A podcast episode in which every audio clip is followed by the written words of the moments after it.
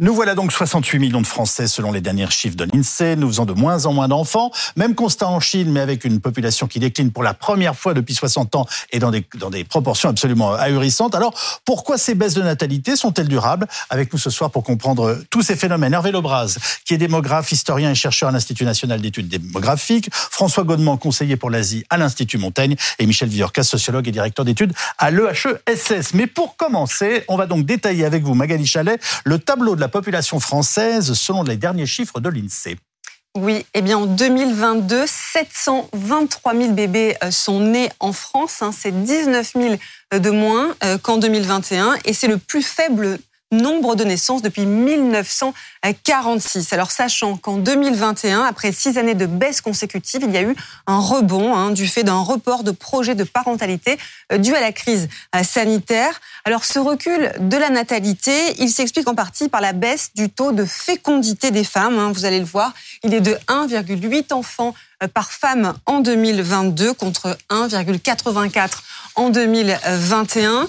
Le nombre de femmes de 20 à 40 ans en âge de procréer stagne, mais elles font des enfants de plus en plus tard. Hein. Elles sont désormais âgées de 31 ans hein, en moyenne lors de la naissance de leur premier enfant, contre 29 ans et 4 mois il y a 20 ans.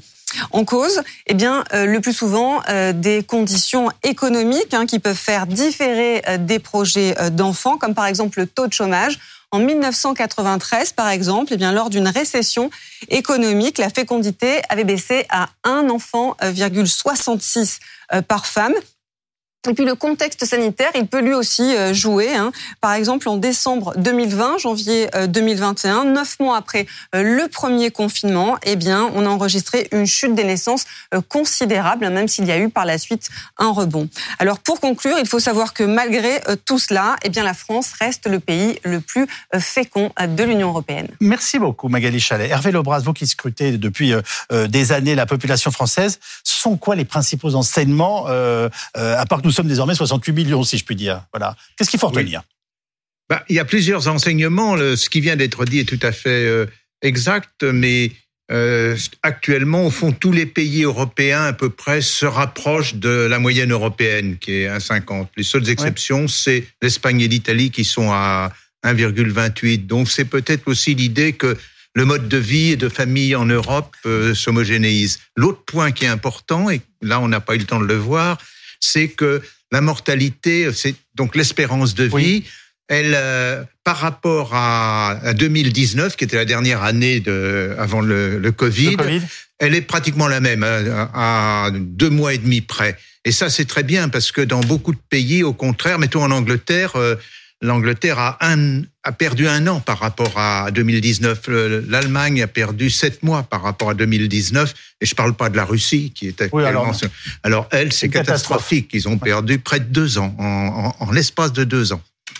Bon, ce qui veut dire quoi Qu'on a euh, un mode de vie euh, ou un, encadrement sanitaire, bien qu'il soit en permanence contesté et, lui-même euh, en contestation, qui tienne le coup? Oui, ça peut dire ça, mais ça peut dire que si on, est en train de, si on ce qu'on voit actuellement, qu'on se dirige vers des problèmes comme les problèmes de la santé en Angleterre, ça peut éventuellement mal tourner en France. C'est le premier point. Et le second point qui est important, c'est que Maintenant, depuis euh, six ans, au fond, l'espérance de vie, bon, il y a l'histoire du Covid, bien sûr, il y a eu euh, des canicules cet été, mais l'espérance de vie est sur un plateau, est sur un plateau, si vous voulez. Elle ne, elle ne baisse, elle ne n'augmente plus ou très peu. Donc, c'est important, je dirais même, c'est important dans cette histoire de retraite, parce que les ah. prévisions sur les retraites sont faites avec une hausse assez légère, mais une hausse de l'espérance de vie. Euh, est-ce que ça traduit pas aussi une sorte d'état d'âme politique et social ou au minimum une difficulté à se projeter dans l'avenir Michel Viorca alors, j'ai envie de vous dire oui, mais j'ai aussitôt envie de vous dire attention, soyons prudents. Parce qu'il y a ah. d'un côté des chiffres qui sont euh, rigoureux. Hein, on peut penser que les chiffres qui sont proposés sont très sérieux, très solides. Donc là, on a des choses objectivement solides. Et puis à partir de là, on commence à réfléchir. Oui. Et là, on rentre dans des hypothèses. Parce que oui, notre société est en, en grande transformation. L'image du futur n'est plus du tout celle des années 50 quand on, ou de celle du baby boom quand les gens bah avaient confiance dans l'avenir, se, se, projetaient vers l'avenir. Euh, plein de choses changent. Alors, il y a d'un côté des changements euh, sur le, la longue durée. si vous voulez, et puis ce qu'on vient d'évoquer, euh, la crise Oui. sanitaire, Les, etc. les enjeux ponctuels. Il y a des enjeux ponctuels. Alors, moi, j'ai envie de vous dire, on a envie, de- on, on- on aimerait avoir des études vraiment solides pour euh, pour euh, pour dire telle ou telle hypothèse. C'est la crise économique. Qu'est-ce que vous foutez, vous les sociologues? Je sais pas, j'ai envie de vous poser la question. Non, mais enfin, c'est incroyable. On, on manque d'outils pour comprendre, c'est ça? Il faudrait faire des études. Moi, je, je vais vous dire, si on dit euh, la sexualité a changé, par exemple, Oui. ah ben, qu'on nous fasse des études précises sur la Ah. sexualité des Français. Si on nous dit c'est la crise sanitaire, qu'on aille interroger les gens là-dessus. J'ai- vu, j'ai lu des tonnes de choses sur la crise sanitaire, son impact sur la société, mais sur euh, euh, le, le- le rapport à la progéniture, disons, Alors, pas grand-chose. Justement, les femmes sont de plus en plus âgées euh, pour leur premier enfant. Ça dit quoi de notre société, ça, Hervé Lebras Ça dit qu'il y a, ça dit d'abord que la situation des jeunes s'est beaucoup modifiée. Les pauvres, euh, dans les années, jusqu'aux années 70, les pauvres étaient les personnes âgées.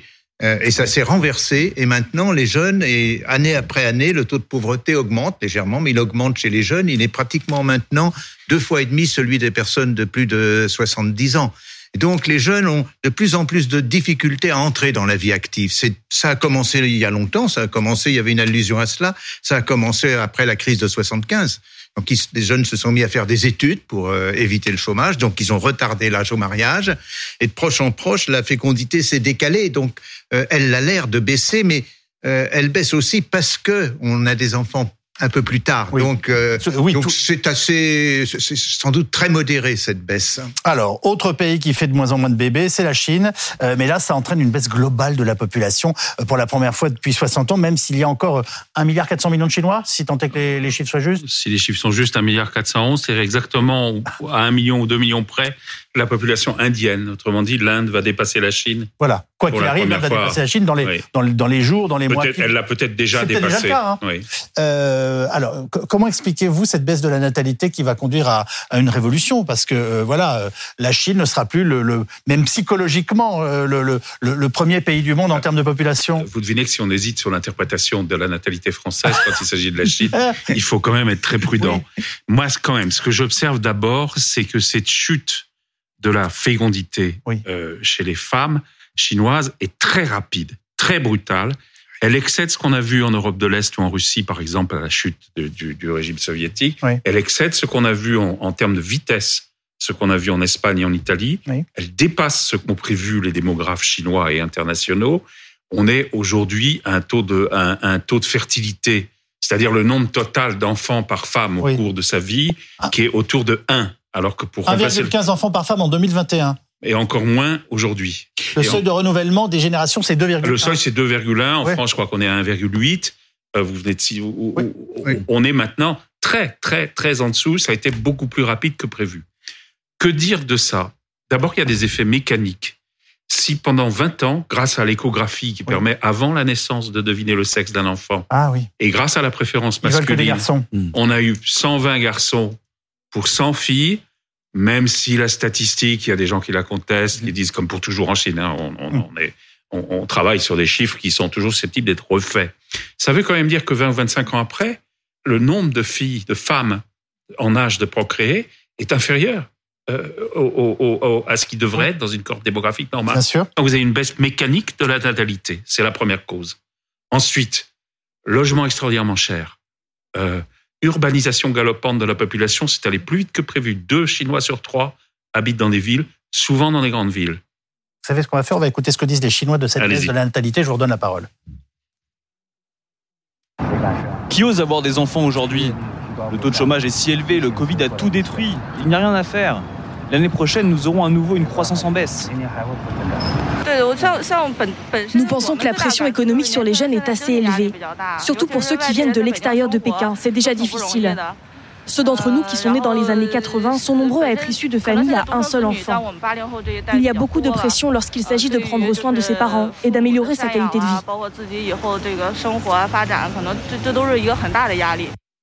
C'est exactement ce que vous étiez quand même en train de nous décrire. hein. C'est ça. On peut y ajouter le coût très élevé de l'éducation. Oui. On peut ajouter que beaucoup de jeunes aujourd'hui sont entrés dans des secteurs type service à la personne, livraison, Mhm. logistique, euh, repas, qui sont très peu rentables, qui payent peu, euh, moins que les jobs industriels euh, qui ont fini par prendre de, de la, de la hauteur en Chine. Et Et ils n'ont quasiment pas de retraite et donc ils n'arrêtent pas de mettre des, enfin, le peu de sous qu'ils gagnent pour essayer d'avoir une semi-retraite?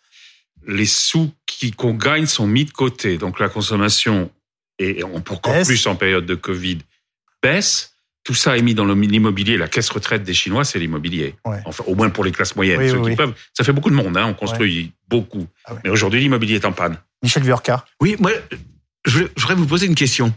Moi, je, je me souviens qu'il a toujours été dit, il y a 10, 20, 25 ans, que le gouvernement chinois voulait un enfant, pas plus, par, euh, par famille. hein. C'était Ouais. c'était l'idée.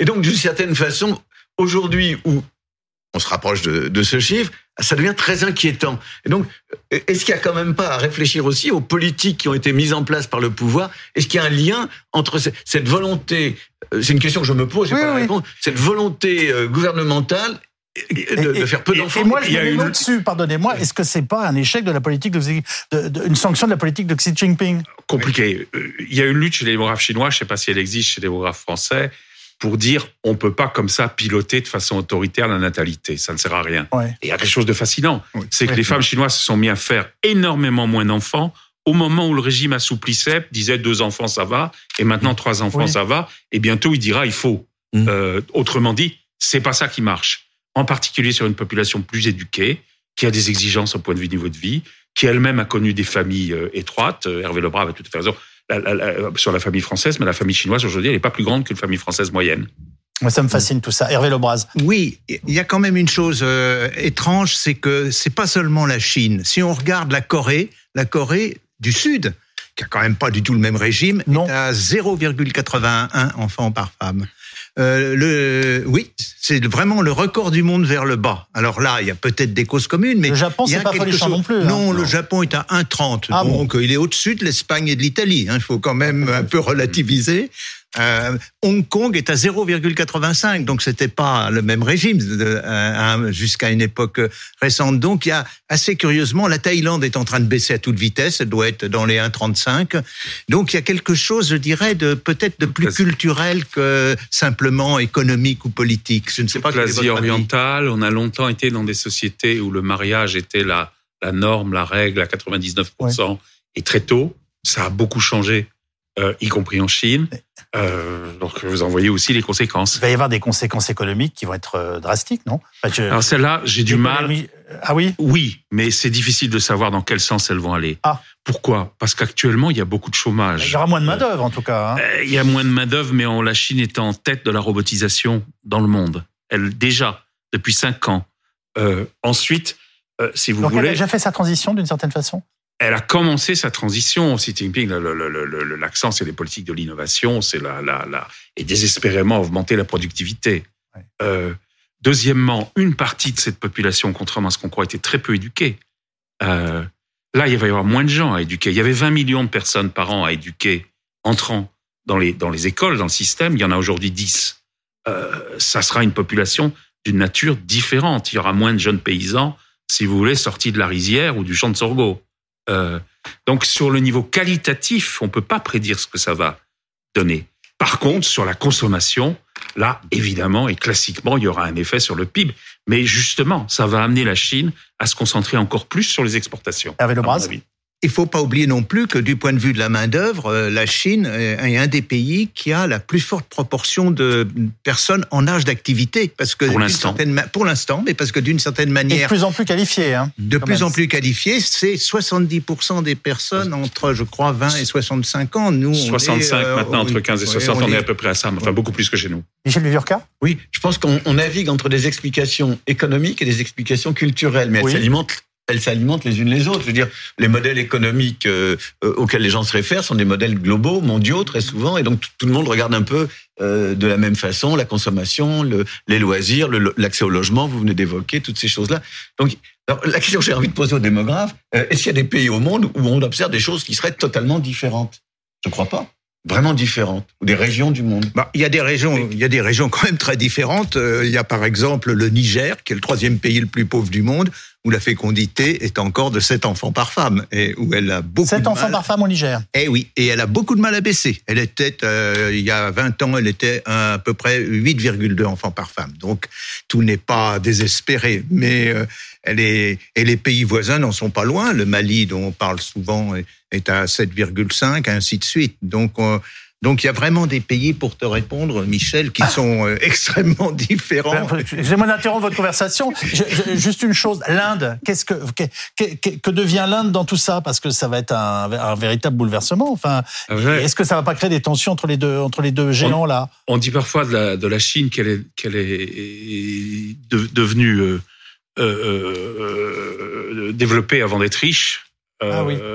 De l'Inde, il faut dire qu'elle va avoir une croissance démographique énorme, et avec un problème, c'est qu'il n'y aura pas l'emploi dans les usines parce qu'il a déjà eu lieu ailleurs, parce qu'elle arrive tard. Ah. Donc il y a la, croissance ça. démographique indienne qui est là pose un problème d'emploi énorme. La place est déjà prise par la Chine et par d'autres, par la Malaisie, par le Vietnam, par l'Indonésie. Ils vont, par- ils vont par inventer autre chose, les, les Indiens. Euh, ils sont dans le software, ils sont dans les services. euh, le taux de participation de la population indienne au travail est beaucoup plus bas qu'en Chine. Je crois qu'il est de 40-45%, quelque chose comme ça, alors qu'il est de pas loin de 80% euh, en Chine. Si, si- mais- Ceci dit, la fécondité en, en Inde, même, ils sont à deux enfants maintenant. On Ça oublie qu'elle baisse elle aussi, euh, elle aussi. un peu moins rapidement qu'en Chine, mais euh, elle baisse assez Mais vite. l'Inde sera le pays le plus jeune du monde, euh, sans aucun doute, dans les très grands pays. Oui. Par rapport pour toute l'Asie. Bon, ça nous sort un peu de nos, nos histoires, donc excusez-moi. Française. Non mais oui, oui, oui. Non, mais je vous dis ça en riant parce que je, en vous écoutant, je- ça me faisait du bien. J'étais plus euh, dans la grève permanente et, et dans le, le- les, questions relatives sur nos retraites. Bon, euh, je- et pourtant, Hervé Lebras, il y a quand même des, des, des liens entre réforme des retraites, alors pour tous les pays du monde, et natalité. Ça, Absolument. On va terminer euh, là-dessus. là, Pour la Chine, c'est un le problème des retraites va se poser très très rapidement parce que la Chine est, Ah. est déjà à 13% de personnes de plus de 65 ans. Elle sera à 18% en 2030, qui est pas loin, et elle sera à 30% si on suit les prévisions de C'est l'ONU. ça. Euh, en 2050, on- elle sera devant nous. Et même. si on parle de la réforme des retraites, Oui. alors là, la Chine n'a rien réformé. Les hommes prennent leur retraite à 60 ans et les femmes à 55 ans, et parfois moins. Et il y a maintenant un problème parce qu'il n'y a Qui pas les paye réserves. Attendez-moi, qui paye ces retraites? L'entreprise sur ses fonds courants, Ah oui? c'est tout. Ou l'État euh, décaissant, si vous voulez. Le Donc pourcentage les des gens vont qui... finir par être en grande difficulté. Excusez-moi. Euh, ou bien les des centaines de millions de retraités. Eux ou les retraités sont Oui. en grande difficulté. C'est une des deux possibilités. Non, la, la notion de retraite elle-même n'est quand même pas du tout la même d'un pays à un autre. Je C'est pense pas qu'on qu'en Inde, on ait la même notion de retraite qu'en Chine, euh, euh, euh, qu'en France, etc. Et donc, il faut aussi éviter de Ni la même espérance de vie, hein, je me permets de le signaler. Oui, c'est ce dont on n'a pas non plus parlé. Ils sont Euh, pas mauvais, les, les, les Chinois sont maintenant. Ils sont à 80, ils sont à 78, 80, ouais, 80 ans, ils sont à 80 même, 78 au Je dernier. parlais des. Indiens, mais euh, Ah, oui, les- Oui. Même les Indiens ont Ah beaucoup bon, très monté. Oui, oui, non, c'est le monde est en train de changer. le monde est en train de changer. Ça nous fait une belle conclusion. Merci infiniment les uns et les autres d'avoir participé à ce troisième dossier d'actualité.